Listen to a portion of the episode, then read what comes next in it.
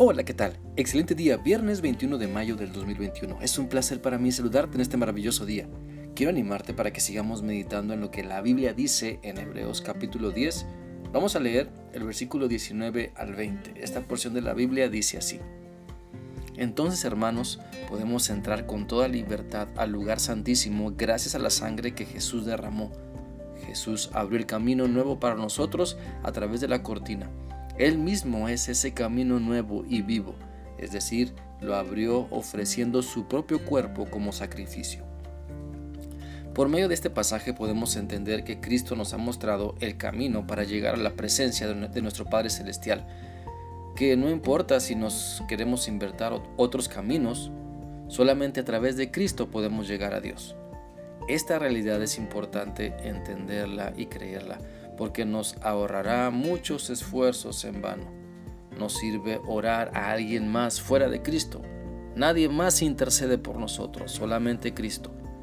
Por lo que ha hecho por nosotros, Dios le ha puesto como mediador. Mira, la Biblia dice en 1 Timoteo 2, 5 al 6. Existe un solo Dios y un solo camino para que los hombres lleguen a Él. Ese camino es Jesucristo quien fue también hombre y dio su propia vida para pagar por la libertad de todos. Jesús llegó en el momento oportuno y dio testimonio del deseo de Dios de salvar a todos. Este pasaje nos aclara que nadie más puede llevarte a la presencia de Dios, solamente Jesucristo. Nadie más puede interceder por ti, solamente Jesucristo. Nadie más puede, en nadie más tú puedes confiar para que te salve y para que te libre, solamente en Cristo. Por eso te animo para que creas lo que la Biblia te dice, porque ella contiene la verdad y la voluntad de Dios. Ella te dice todo lo que necesitas saber y creer para disfrutar al máximo la vida que hoy tienes y que si no te rindes a Cristo te estarás perdiendo mucho de lo que ya puedes disfrutar, como su paz en medio de las tormentas, como su amor y perdón en medio de la culpa, como la seguridad de que Dios te escucha y acepta por lo que Cristo ha hecho.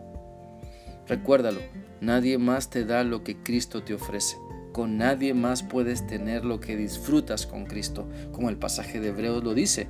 En Cristo tenemos acceso al lugar santísimo, es decir, a la misma presencia de Dios, para ser escuchados, para ser aceptados, para ser amados y perdonados, para ser transformados, para ser usados por Dios porque le creemos y obedecemos.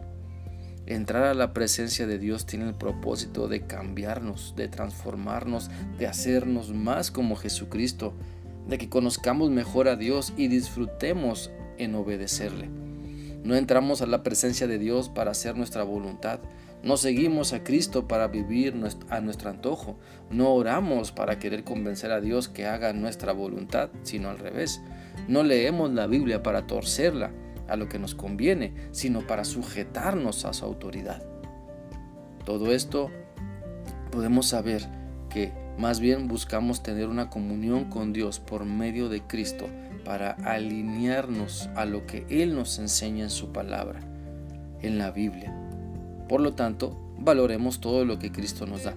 Valoremos el sacrificio de Cristo en la cruz, su sangre derramada, pues todo eso lo hizo por amor a nosotros para que tuviéramos una relación de amor y obediencia con Dios.